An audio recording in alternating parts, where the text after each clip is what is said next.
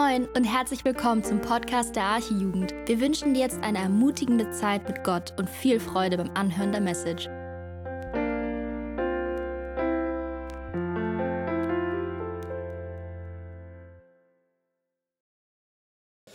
Ja, einen wunderschönen guten Abend auch von mir. Sehr schön mal wieder hier zu sein. Ich war irgendwie eine ganze Zeit hier und dort und überall, nur nicht hier. Äh, aber umso schöner, jetzt wieder hier vor euch stehen zu dürfen und gleich zu predigen. Und äh, wie die meisten von euch wissen, gehen wir so langsam hier jetzt in die Weihnachtszeit. Morgen ist der erste Advent. Ähm, und unsere Predigt heute ist jetzt eher so eine Karfreitagspredigt, würde ich mal sagen. Aber äh, wir predigen gerade eben durch das Johannesevangelium und kommen heute eigentlich so zum Höhepunkt. Soll ich noch mal ein bisschen warten, bis der Sound hier halt so ein bisschen, oder? Soll ich irgendwas hier machen? So, ich mache einfach mal weiter. Wenn ich irgendwas anders machen soll, sagt ihr Bescheid. Also, wir predigen gerade durchs Johannesevangelium und kommen heute eigentlich zum Höhepunkt der Geschichte. Es geht um die Kreuzigung und jeder Christ sollte wissen, dass die Kreuzigung ja eigentlich eine zentrale Rolle in unserem Leben spielt. das Kreuz steht in unserem Mittelpunkt und die Predigt heute ist eigentlich überschrieben mit äh, die Passion Christi. Und ähm, wir gucken uns, uns heute aber nur den Höhepunkt von der Passion an. Die Passion Christi beschreibt den gesamten Leidensweg bis hin zum Kreuz. Und heute kommen wir eben bei der zentralen Aussage, bei dem Höhepunkt darauf, wohin auch das ganze Evangelium eigentlich hingedeutet hat. Wir sind heute beim Kreuz, bei der Kreuzigung. Jesus gibt sein Leben. Und selbst wenn wir Weihnachten haben und eigentlich daran denken, dass Jesus Mensch geworden ist und als Kind in diese Welt gekommen ist, dann sollten wir nicht den Blick darauf verlieren, warum er das eigentlich alles getan hat. Von Beginn an hatte Jesus hier auf der Erde ein Ziel. Er hatte ein Auftrag. Er ist in die Welt gekommen, um einen Weg zu schaffen, damit wir Sünder wieder Zugang zu Gott haben können. Er ist gekommen, um die Sünde aller Menschen zu tragen, die an ihn glauben. Wenn wir Weihnachten feiern und das Kind in der Krippe sehen, dann sollten wir uns trotzdem immer wieder vor Augen führen, warum ist er überhaupt gekommen? Warum ist er Kind geworden? Warum feiern wir Weihnachten? Ja, Gott selbst wird Mensch, aber warum? Um ein sündloses Leben zu leben und am Kreuz für unsere Sünde zu sterben. Deswegen steht das Kreuz im Zentrum. Deswegen haben wir hier ein Kreuz hängen, weil es von Beginn an Jesus Auftrag war, sein Ziel war, an dieses Kreuz zu gehen und dort zu sterben. Deswegen passt dieser Text, auch wenn wir jetzt in der Weihnachtszeit sind und so welche Texte eher von Ostern kennen, eigentlich trotzdem perfekt, weil das immer passt, weil das unser Zentrum ist, der Kern unseres Glaubens. Und wenn wir uns auch das gesamte Johannesevangelium anschauen, meine ich schon, es deutet alles darauf hin. Er nimmt sich sehr viel Zeit für die Passion, für die letzte Woche, für den Leidensweg, beschreibt ihn sehr ausführlich. Nimmt einen großen Teil des Evangeliums ein. Und wir haben aber auch immer wieder gesehen, dass er eigentlich das Ziel hat, also Johannes, Jesus groß zu machen, seine Herrlichkeit deutlich zu machen, zu sehen, wie herrlich Jesus ist. Und das äh, sehen wir auch am Anfang von dem, von, von dem Evangelium, im Johannes 1. Mal gucken hier, ob ihr die Verse mitlesen könnt. Wir werden nämlich heute relativ viele Verse haben, deswegen habe ich die euch mal alle mitgebracht hier, weil wir äh, ja, sehr viele Stellen zitieren werden. Und die erste ist in Johannes 1, Vers 14. Und das Wort wurde Fleisch und wohnte unter uns und wir sahen seine Herrlichkeit. Es geht um die Herrlichkeit. Und nur ein Kapitel später, da tut Jesus dann schon die ersten Wunder, macht Wasser zu Wein auf der Hochzeit in Kana. Und auch da sagt Johannes, diesen Anfang der Zeichen machte Jesus in Kana in Galiläa und ließ seine Herrlichkeit offenbar werden und seine Jünger glaubten an ihn. Er offenbarte seine Herrlichkeit. Und ein weiteres Ziel sehen wir dann, was, was damit allerdings eng verknüpft ist, sehen wir dann ein Kapitel weiter in Johannes 20, wo eigentlich alles geschehen ist und er nochmal abschließend sagt, warum er das jetzt alles geschrieben hat, wo er dann sagt, Noch viele andere Zeichen tat Jesus nun vor seinen Jüngern, die in diesem Buch nicht geschrieben sind. Diese aber sind geschrieben, damit ihr glaubt, dass Jesus Christus der Sohn Gottes ist und damit ihr durch den Glauben Leben habt in seinem Namen. Johannes schreibt das Evangelium, damit wir Jesu Herrlichkeit sehen und erkennen, dass er der Sohn Gottes ist, dass wir nur durch den Glauben an ihn allein Rettung finden, dass unsere Sünden nur durch Jesus vergeben werden können, nur durch das Kreuz, nur durch seinen Tod am Kreuz und nur durch den Glauben an ihn können wir ewiges Leben in der Gegenwart Gottes erreichen. Jetzt könnte man sich so ein bisschen die Frage stellen, wenn er doch eigentlich deutlich machen will, wie herrlich und wie groß und wie perfekt Jesus war, wie dann in dieses Bild die Geiselung und der ganze Leidensweg und natürlich auch letztendlich die Kreuzigung reinpasst. Eine Kreuzigung ist eine grausame Hinrichtung. Sie war sogar so schlimm, äh, dass es damals verboten war, römische Bürger, also die Römer haben sehr viele Leute gekreuzigt, aber nicht ihre eigenen Bürger, weil die Schande, die damit verbunden war und auch das Leid, das wollen wir unseren eigenen Leuten nicht antun. Das haben sie nur bei den eigenen, also Römer wurden nur gekreuzigt, wenn der Kaiser persönlich es angeordnet hat. Ansonsten fanden selbst die Römer diesen Tod zu schlimm, als dass sie einen Römer kreuzigen würden. Ähm, und ja, das macht eigentlich schon deutlich, wie, wie viel Leid und wie grausam diese Hinrichtung war. Aber an der Art und Weise, wie Johannes darüber schreibt, sehen wir, dass das eigentlich nicht der Fokus ist. Er legt nicht den Fokus auf die körperlichen Qualen und will zeigen, wie schlimm Jesus da körperlich, physisch gelitten hat, sondern sein Fokus liegt vielmehr ja auch auf dem geistlichen Leid, was Jesus durchmachen musste. Die Strafe für die Sünde wäre nicht in erster Linie, dass wir ans Kreuz gehen müssten, sondern das Gericht Gottes zu ertragen. Das Schlimmste für Jesus war am Kreuz nicht der körperliche Schmerz, sondern die Trennung zu seinem Vater. Dass er für einen Moment die gesamte Last der Sünde, das Gericht Gottes ertragen musste. Diese geistlichen Leiden, die er in diesem Moment durchmachen musste, weil er, für unsere, weil er unsere Sünde auf sich nahm und somit das dem Gericht seines Vaters ausgeliefert war, sind für ihn um ein Vielfaches schlimmer gewesen. Es sind viele Menschen damals am Kreuz gestorben, aber die Last unserer Sünde hat nur Jesus getragen. Johannes legt also auch seinen Fokus darauf, dass wir sehen, was für Folgen das für uns hat. Und vor allem zeigt Johannes auch ganz deutlich, man könnte aus diesem Text wirklich viel machen, wir machen einen relativ großen Abschnitt, aber eine Sache, die er sehr deutlich machen will, ist, dass wir sehen, wie Jesus Prophetien erfüllt hat, wie das alles in Gottes Plan hineingepasst hat. Weder der Teufel noch Menschen haben Jesus damals hingerichtet und ans Kreuz gebracht, sondern Gott selbst hat sich hingegeben. Jesus hat sich hingegeben. Es war sein Plan. Und auch darauf wollen wir heute den Fokus legen und sehen, wie Johannes uns zeigt, wie Gott alles geplant hat. Wir lesen in Jesaja 53, 10. Ähm, aber dem Herrn gefiel es, ihn zu zerschlagen. Er ließ ihn leiden. Dem Herrn gefiel es. Es war Gottes Plan von Anfang nochmal in der Folie zurück. Ich bin noch nicht, der Vers stand jetzt nicht mehr drauf hier. Wir lesen jetzt gleich erst die Verse, damit ihr auch alle mitlesen könnt. Ähm, genau, wir wollen den Fokus darauf legen, ähm, wie Jesus Prophetien erfüllt und äh, wie er, er einfach Gottes Plan eigentlich erfüllt, wie alles in Gottes Hand war, bis ins kleinste Detail geplant war. Das Kreuz ist, das Kreuz Jesu ist für uns kein Zeichen der Schande, sondern ein Zeichen von seinem Triumph. Und bevor wir jetzt in den Text reingehen, möchte ich noch mit uns beten.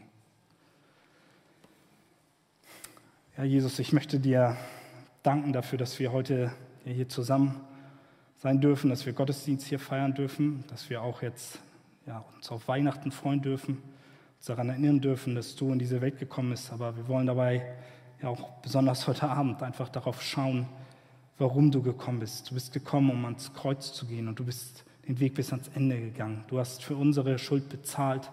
Deswegen wollen wir immer wieder auf das Kreuz schauen und wollen dir danken, dass du dein Leben hingegeben hast. Bitte segne uns jetzt in dieser Predigt, sei uns ganz nah, sprich zu unseren Herzen und mach du dich einfach groß durch dein Wort, Herr. Amen. Wie schon gesagt, haben wir heute einen relativ langen Textabschnitt, deswegen werde ich nicht alles vorlesen, sondern nur einen kleinen Teil am Anfang und dann immer mal wieder in den Text reinspringen. Es wird heute auch keine klassische Drei-Punkte-Predigt werden. Ähm, ich will jetzt keine Angst machen, aber also je nachdem, wie man jetzt meine, mein Skript auslegt, sage ich mal, habe ich entweder zwölf oder 15 Punkte. Aber keine Sorge, ihr habt ja Zeit mitgebracht. Vielleicht sind es auch nur zwei. Man könnte es in zwei große Punkte unterteilen, die dann viele Unterpunkte haben. Also ich halte mich ran. Deswegen lass uns in den Text starten. Johannes 19, ich nehme noch den Vers vom letzten Mal mit, können auch mal eine Folie zurück, dann sehen wir den auch. Johannes 19 ab Vers 16 bis 18. Da übergab er ihn Jesus, damit er gekreuzigt werde. Sie nahmen aber Jesus und führten ihn weg. Und er trug sein Kreuz und ging hinaus zur sogenannten Schädelstätte, die auf Hebräisch Golgatha heißt. Dort kreuzigten sie ihn und mit ihm zwei andere zu beiden Seiten, Jesus aber in der Mitte. Wie wir an diesen Versen schon erkennen, äh, schreibt Johannes gar nicht viele Details über das körperliche Leiden. Das sind eigentlich nur ganz paar Verse, sie führen ihn weg, gehen raus, kreuzigten ihn. Aber selbst in diesen kurzen Versen, die wir jetzt hier gerade sehen, sehen wir schon ja, eine Menge, wie, wie Gott alles im Detail geplant hat und wie alles auf diesen Moment hindeutete, wo Jesus gekreuzigt wird. Das Erste ist, dass wir lesen, dass Jesus hinausgeführt wird. Das haben wir in Vers 16 gelesen. Es heißt, dass Jesus weggeführt wird, er ging hinaus. Und normalerweise, warum das etwas Besonderes ist für eine Kreuzigung, ist, dass die Verurteilten, die auf dem Weg zu ihrer Kreuzigung waren, zu der Kreuzigung getrieben werden mussten. Sie haben ja logischerweise einen Panikzustand eingenommen, versuchten irgendwie dem Urteil noch zu entgehen. Sie fingen an zu schreien, sich irgendwie zu wehren. Es war ein schwerer Weg und niemand ist den freiwillig gegangen und wurde einfach geführt. Aber nicht so Jesus. Jesus geht diesen Weg. Er folgt einfach. Und das sehen wir schon bei der Beschreibung von Jesaja in Jesaja 53, 7. Jesaja 53, da werden wir einiges noch rausnehmen. Ich werde auch nicht alles davon lesen, aber guckt euch das gerne mal an. Jesaja 53 beschreibt ganz viel von dem, was hier dann in Erfüllung geht. Und Jesaja 53, 7 steht: Er wurde misshandelt, aber er beugte sich und tat seinen Mund nicht auf, wie ein Lamm, das zur Schlachtbank geführt wird, und wie ein Schaf, das verstummt vor seinem Scherer und seinen Mund nicht auftut. Jesus geht hinaus und folgt den Willen seines Vaters.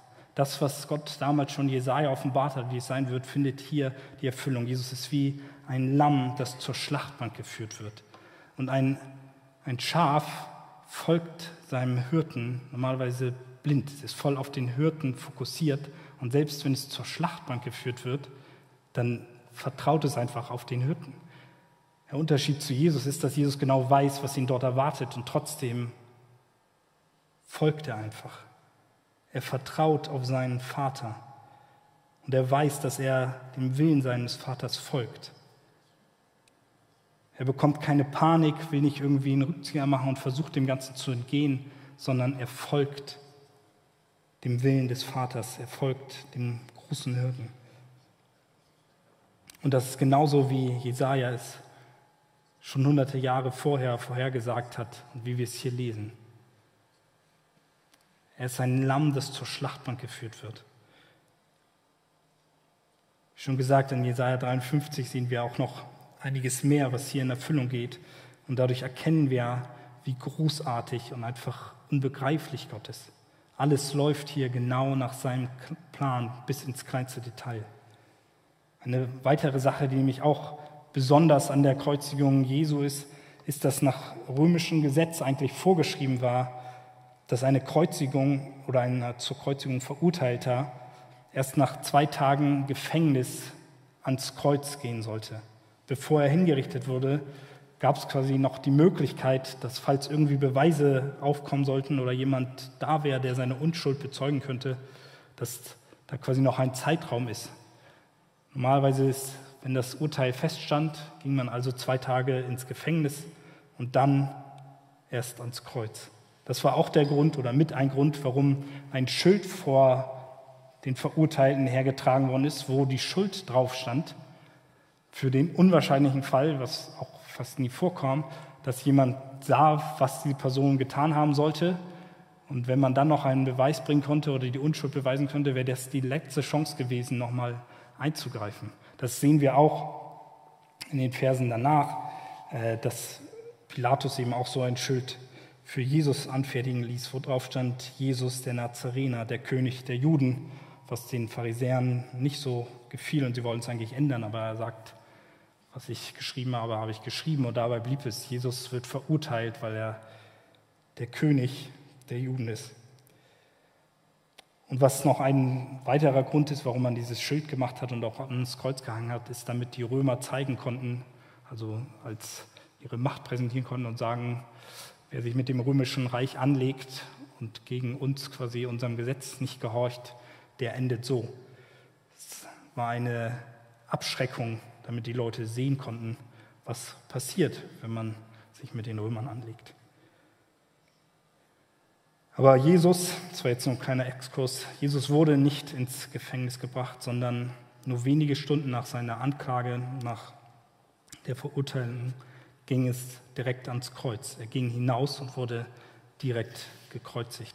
Und auch wenn das nicht ganz so eindeutig zu erkennen ist, ist das damit gemeint, wenn wir Jesaja 53, Vers 8 angucken, wo es heißt, aus Bedrängnis und Gericht wurde er hinweggenommen. Er wurde nicht, er wurde unrechtmäßig gekreuzigt.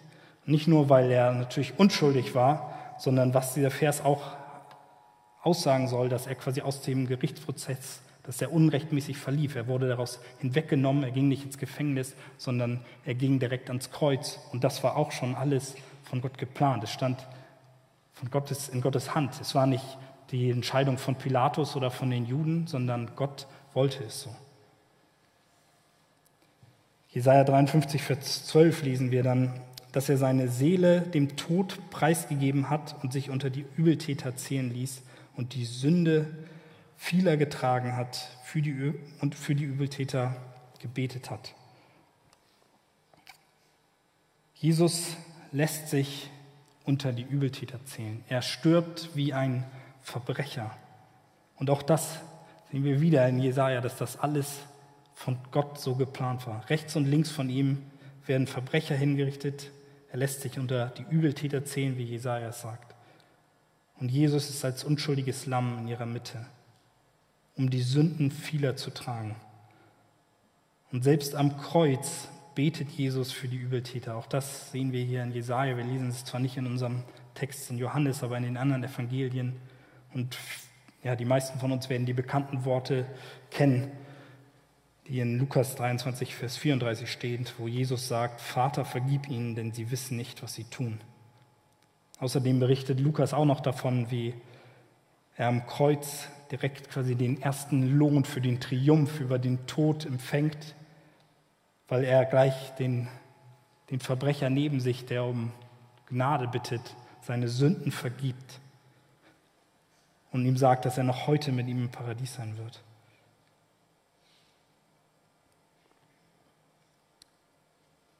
Wir finden im Alten Testament aber auch viele nicht so direkte Prophetien wie jetzt bei Jesaja, sondern vieles ist einfach auch in, in Bildern äh, verpackt oder in anderen Geschichten, die aber alle einfach auf Jesus hinweisen sollen. Eine Geschichte kennen viele von euch wahrscheinlich auch, kannten sie auch schon in der Kinderstunde. Und die finden wir in 1. Mose 22, wo Abraham den Auftrag von Gott bekommt, dass er seinen Sohn Isaak, seinen einzigen Sohn Isaak, opfern soll. Und in 1. Mose 22, Vers 6 heißt es dann, und Abraham nahm das Holz zum Brandopfer und legte es auf seinen Sohn Isaak. Auch wenn das Bild an sich, dass Gott Abraham auffordert, seinen einzigen Sohn zu opfern, schon ganz eindeutig auf Jesus hinweist und zeigen soll, dass, dass Gott genau das getan hat, dass er seinen einzigen, seinen eingeborenen Sohn für uns hingab, wird das auch nochmal deutlich, äh, oder ist auch ein, ein Bild auf Jesus einfach, dass Isaak das Holz, auf dem er eigentlich geopfert werden soll, selbst zu der Opferstelle trägt. Und genauso lesen wir, dass Jesus sein eigenes Kreuz trägt.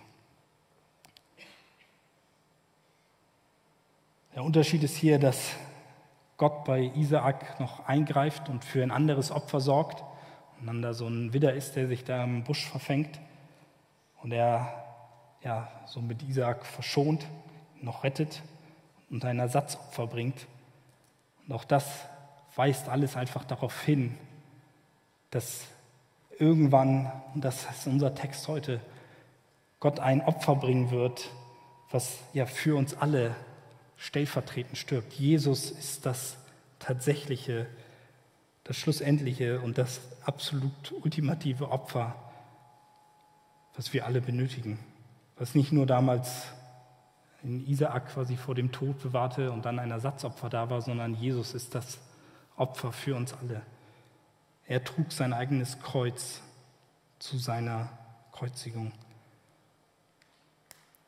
Und auch durch die Gebote, die Gott dann später nach, beim Auszug von Ägypten dem Volk gibt, deutet immer wieder alles auf Jesus hin. Alles deutet auf diese Kreuzigung hin.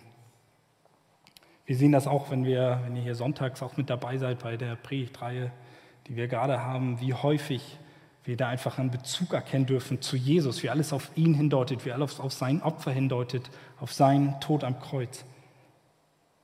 ein Beispiel dafür ist nur, was hier auch einfach äh, ja, sehr deutlich wird, ist, dass das Sühneopfer, das Opfer, was für die Sünden quasi gebracht werden sollte und die Sünden tilgen sollte, wurde immer außerhalb des Lagers geopfert. Das lesen wir an verschiedenen Stellen, 2. Mose, 3. Mose. Ähm, genau, und der Autor des Hebräerbriefs nimmt darauf Bezug. Und so lesen wir in Hebräer 13, die Verse 11 und 12. Denn die Leiber der Tiere, deren Blut für die Sünde durch den Hohenpriester in das Heiligtum getragen wird, werden außerhalb des Lagers verbrannt. Darum hat auch Jesus, um das Volk durch sein eigenes Blut zu heiligen, außerhalb des Tores gelitten. Auch mit dieser Anordnung, die Gott damals schon gegeben hat, will er einfach zeigen, und das erklärt uns die Bibel hier selbst. Und ich finde das immer so ja, so beeindruckend, wenn wir sehen, wie die Bibel sich auch irgendwie selbst auslegt und alles erklärt, so wie bei dieser Stelle und sagt, das, das wird gemacht, damit es schon ein Bild darauf ist, dass Jesus auch aus der Stadt hinausging. Er wird vor den Toren gekreuzigt, das war auch so üblich. Und wir sehen an anderen Stellen, dass die Juden auch vorher schon versucht hatten, Jesus umzubringen. Und sie wollten ihn steinigen, zum Teil auch innerhalb der Stadtmauern. Aber das ging nicht, nicht weil sie irgendwie zu dumm dafür waren, sondern weil Gott einen anderen Plan hatte. Es musste so geschehen, wie Gott es von Beginn der Zeit an geplant hatte. Und es sollte außerhalb der Stadt geschehen. Es konnte nicht gelingen, Jesus anders oder vorher irgendwie zu töten, ihn zu steinigen, weil es nicht Gottes Plan war. Gottes perfekter Zeitplan, alles war von Gott vorherbestimmt und wir dürfen das erkennen, wenn wir unsere Bibel studieren. Eine Steinigung war damals auch eine typische Hinrichtungsart und Weise der Juden. Ähm, aber Jesus selbst hatte auch schon häufiger darauf hingewiesen, dass er nicht aufgrund von einem Anschlag oder einer Steinigung irgendwie sterben wird, sondern er wird am Kreuz sterben. Er wird nicht am Boden liegen, mit Stein beworfen, sondern er wird erhöht werden in seinem Tod. Wir hatten die Stellen schon in Johannes 12, die Verse 31 äh, bis, ja, 31 bis 33. Jetzt ergeht ein Gericht über diese Welt. Nun wird der Fürst dieser Welt hinausgeworfen werden. Und ich, wenn ich von der Erde erhöht bin, werde alle zu mir ziehen. Das sagt er aber, um anzudeuten, durch welchen Tod er sterben würde. Jesus selbst sagt diese Worte. Und zum einen sehen wir natürlich, dass dass Jesu Tod ein Triumph ist und dass er erhöht ist, weil er den Sieg über die Sünde proklamiert. Aber Johannes schreibt hier auch, dass er mit diesen Worten ganz klar darauf hinweisen wollte, dass er am Kreuz erhoben sterben würde. Er würde am Kreuz hängen und jeder würde ihn sehen. Und auch heute sind wir noch eingeladen, auf das Kreuz zu blicken. Denn Kapitel 3 sagt Jesus auch Folgendes nimmt dabei wieder Bezug auf eine Stelle beim Auszug aus Ägypten, äh, wo er sagt in Johannes 3, die Verse 14 bis 16, und wie Mose in der Wüste die Schlange erhöhte, so muss der Sohn des Menschen erhöht werden, damit jeder, der an ihn glaubt, nicht verloren geht, sondern ewiges Leben hat. Denn so sehr hat Gott die Welt geliebt, dass er seinen eingeborenen Sohn gab, damit jeder, der an ihn glaubt, nicht verloren geht, sondern ewiges Leben hat. Ich habe schon häufiger gesagt, nur ich wiederhole es immer wieder. Wir sehen hier, Gott hat es geplant. Gott hat seinen Sohn hingegeben. Jesus wurde nicht von den Römern und nicht von den Juden getötet in erster Linie, sondern es war Gottes Plan. Und die Geschichte, auf die Jesus hier Bezug nimmt, war, wie gesagt, beim Auszug aus Ägypten. Das Volk hatte sich mal wieder an Gott versündigt, hatte, war am Rummeckern, dass alles nicht so läuft. Und dann hat Gott Schlangen in das Volk geschickt, giftige Schlangen, die viele aus dem Volk gebissen haben und die dann gestorben sind, bis das Volk dann umgekehrt ist und Buße getan hat, zu Mose gegangen ist, hat gesagt, tut uns leid, bitte sorgt dafür, dass diese Schlangen irgendwie wegkommen. Und dann hat Mose den Auftrag bekommen, eine Schlange zu machen und sie als Zeichen an einem hohen Stab zu erhöhen. Und jeder, der gebissen wurde und dann den Blick auf diese erhöhte Schlange richtete, blieb an Leben.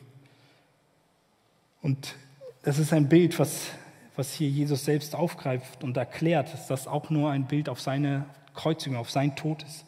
Wir sind alle von der Sünde durchtränkt. Es ist wie ein Gift, was uns zum Tode verurteilt. Und die einzige Chance zu überleben und am Leben zu bleiben, ist auf das Kreuz zu gucken, auf Jesus zu schauen und an ihn zu glauben, daran zu glauben, dass er der einzige Weg ist, die einzige Möglichkeit ist, ewiges Leben zu bekommen. Nur durch ihn, nur durch sein Tod am Kreuz werden wir leben können. An anderen Stellen im Alten Testament sehen wir schon ziemlich deutlich, dass Gott auch schon darauf hinweist, dass es ein Kreuzestod sein wird, obwohl es nicht unbedingt immer beim, beim Namen genannt wird, weil die Leute vielleicht auch noch gar keine Kreuzigung so kannten.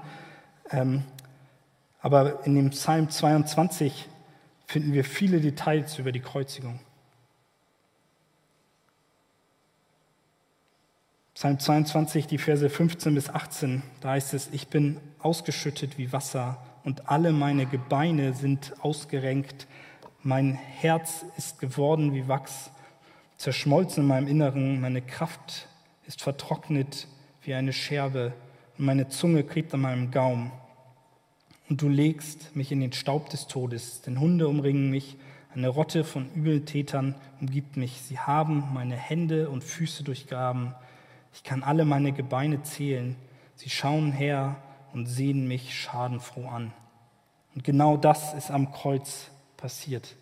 David beschreibt hier, was am Kreuz mit einem Menschen passiert, wenn alle Gelenke ausgerenkt werden, man an seinem eigenen Gewicht erstickt.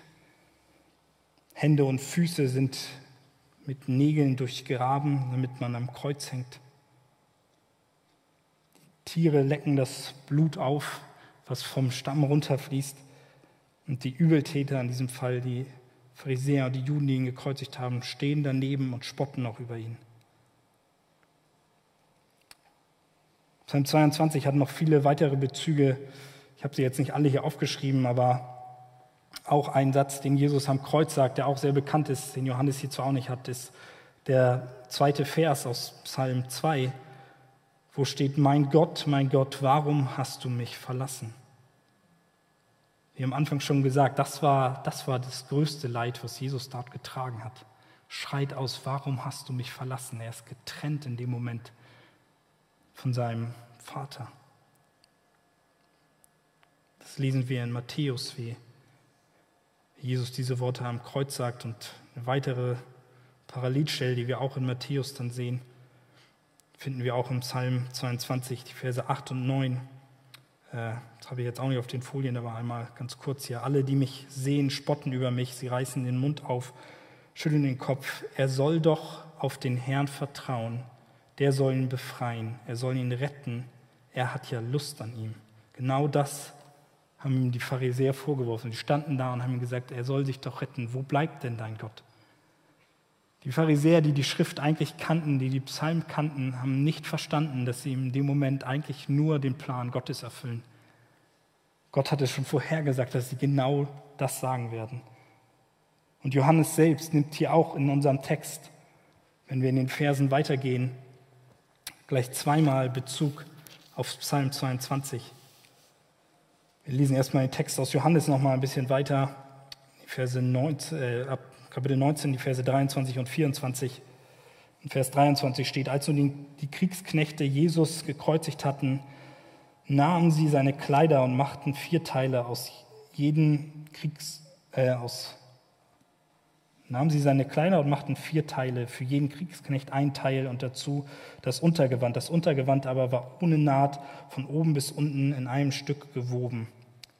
Da sprachen sie zueinander, lasst uns das nicht zertrennen, sondern darum losen, wem es gehören soll.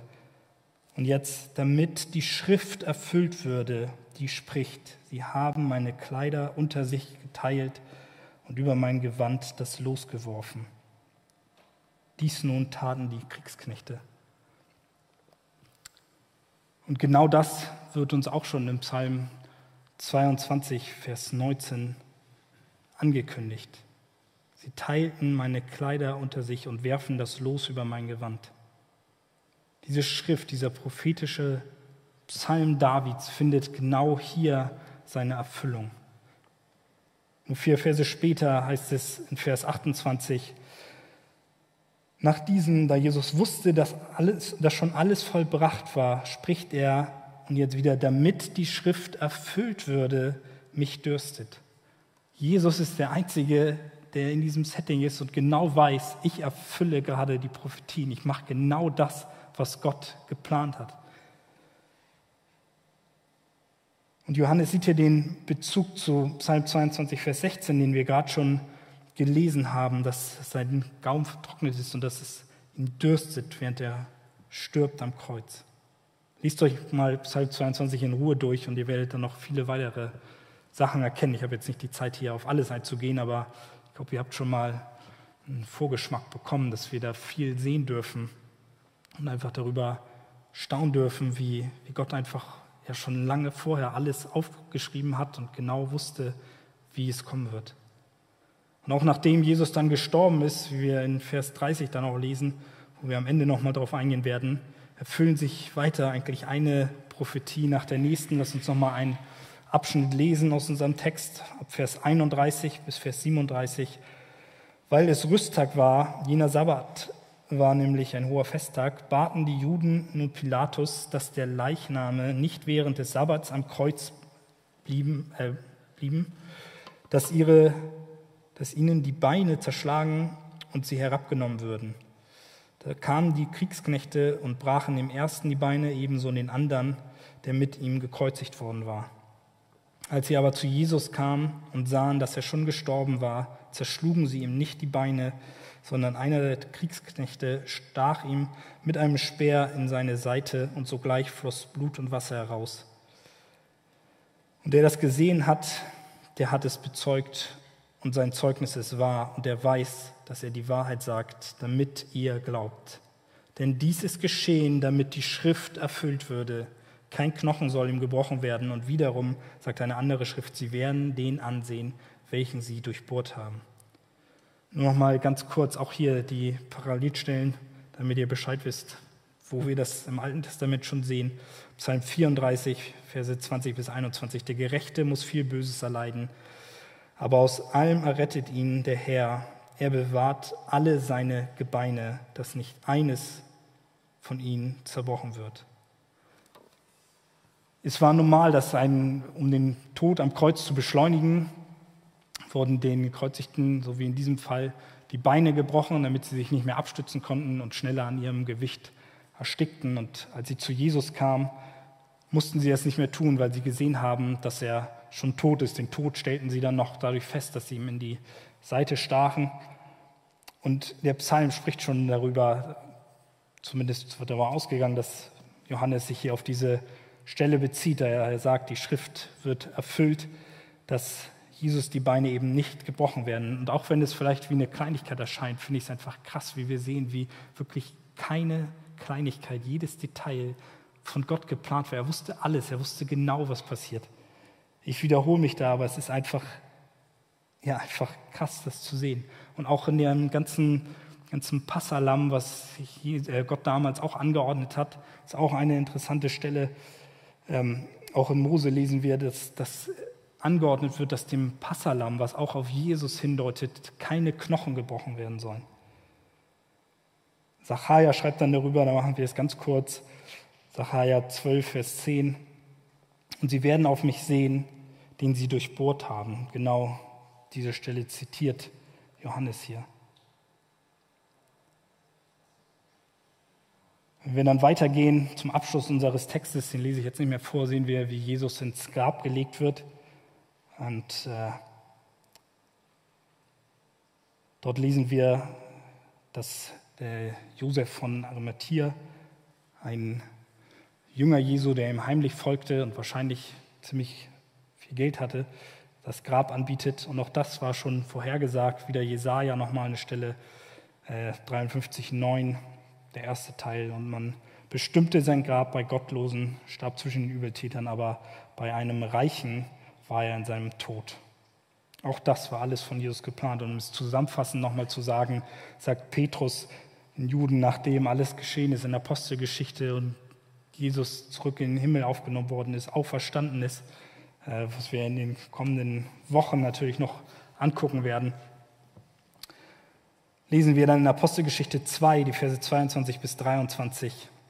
Dort sagt Petrus in seiner Rede, ihr Männer von Israel, hört diese Worte.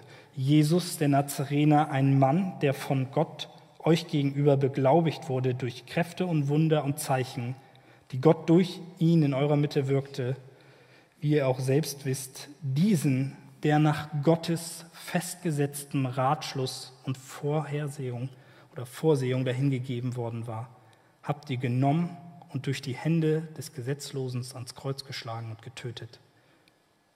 Und dieser eine Satz in der Mitte, der ist so entscheidend, dass es nach Gottes festgesetztem Ratschluss geschah. Alles geschah nach Gottes Plan und nach seiner Vorsehung. Jetzt fragt ihr euch vielleicht, warum ich jetzt so im Detail so viele Bezüge nehme und so viel erzählt habe darüber, wie wie das Alte Testament hier seine Erfüllung findet. Und Frage auch an uns ist, was, was löst das für eine Reaktion aus? Warum, warum bin ich auf so viele Punkte eingegangen?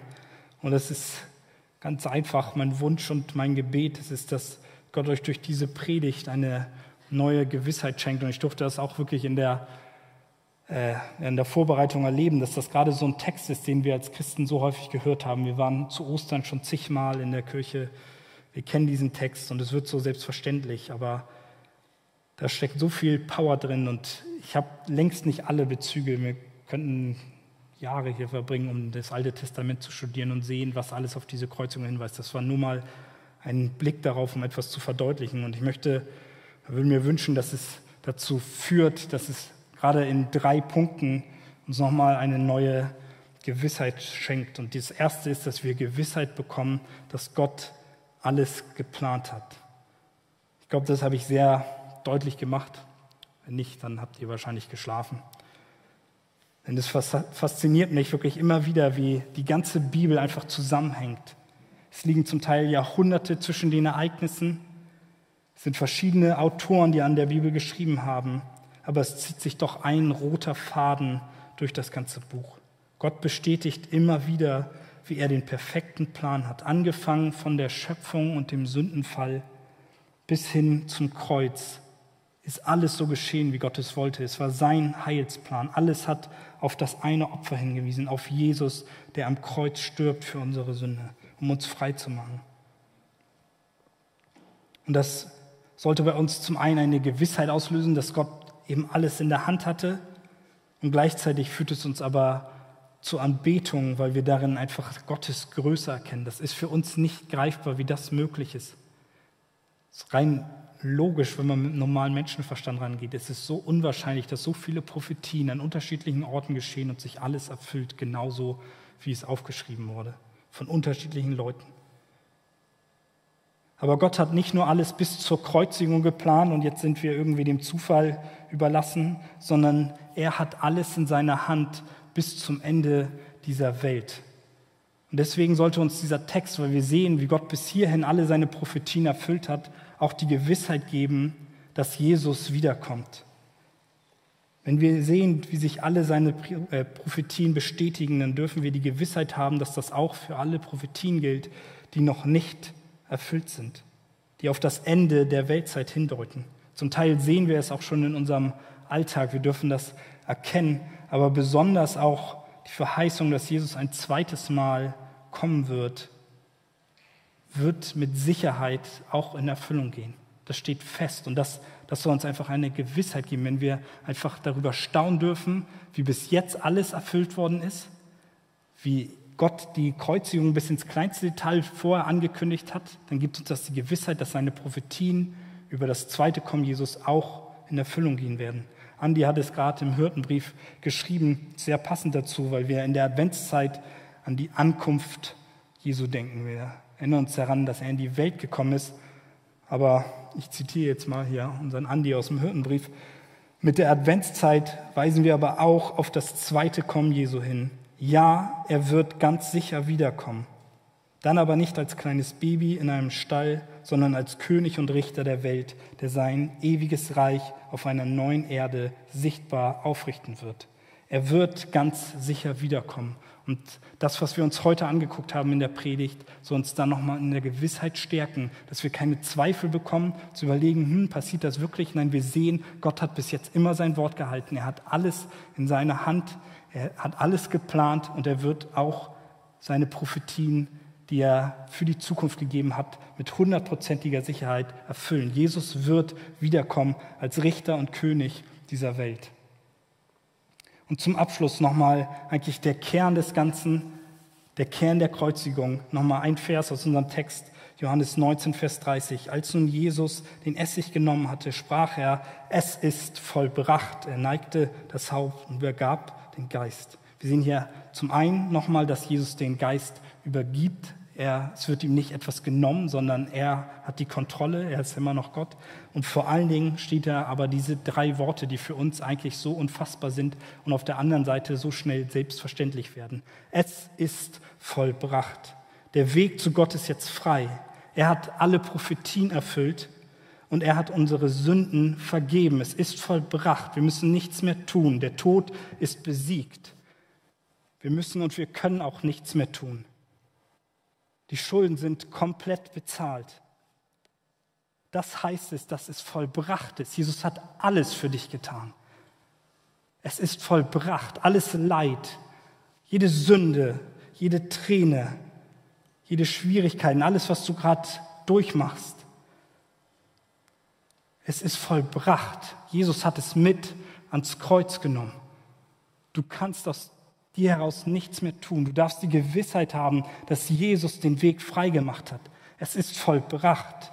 In diesen Worten steckt so viel Power, dass wir es gar nicht greifen können. Es ist viel zu groß für uns.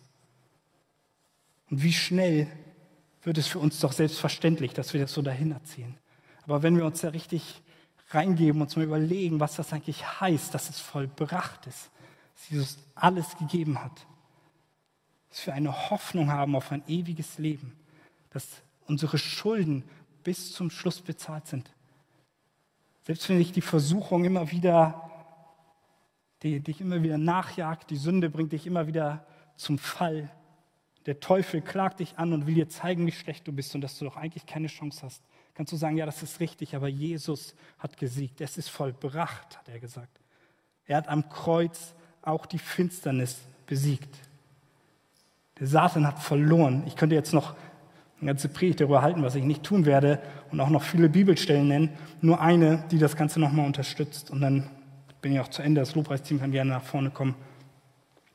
Kolosser 1, die Verse 13 und 14. Das Neue Testament ist voll davon. Es baut darauf aus. dass der Kreuztod, es, es ist vollbracht. Darauf, darauf baut unser Glauben auf. Hier die Verse aus Kolosser denn er hat uns aus der Gewalt der Finsternis befreit. Er hat uns in das Reich versetzt, in dem sein geliebter Sohn regiert. Durch ihn, Jesus Christus, sind wir erlöst. Durch ihn sind uns unsere Sünden vergeben. Das bedeutet es, dass es vollbracht ist. Und das sollte uns ja, in der Betung führen. Wir wollen Jesus dafür danken, wollen das immer mehr verstehen, immer, immer tiefer darin eintauchen und uns daran erinnern, es ist vollbracht. Egal wie schwer die Zeiten gerade sind, egal was du für Leid durchmachen musst. Wir haben einen sehr bewegenden Impuls auch am Anfang gehört. Das ist das, was uns Hoffnung gibt. Dass Jesus gesagt hat, es ist vollbracht. Er hat bezahlt. Amen.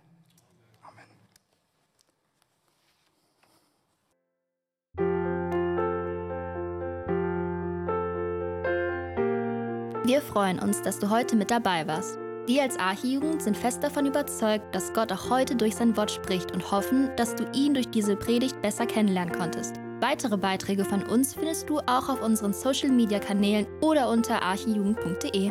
Bis dann, tschüss!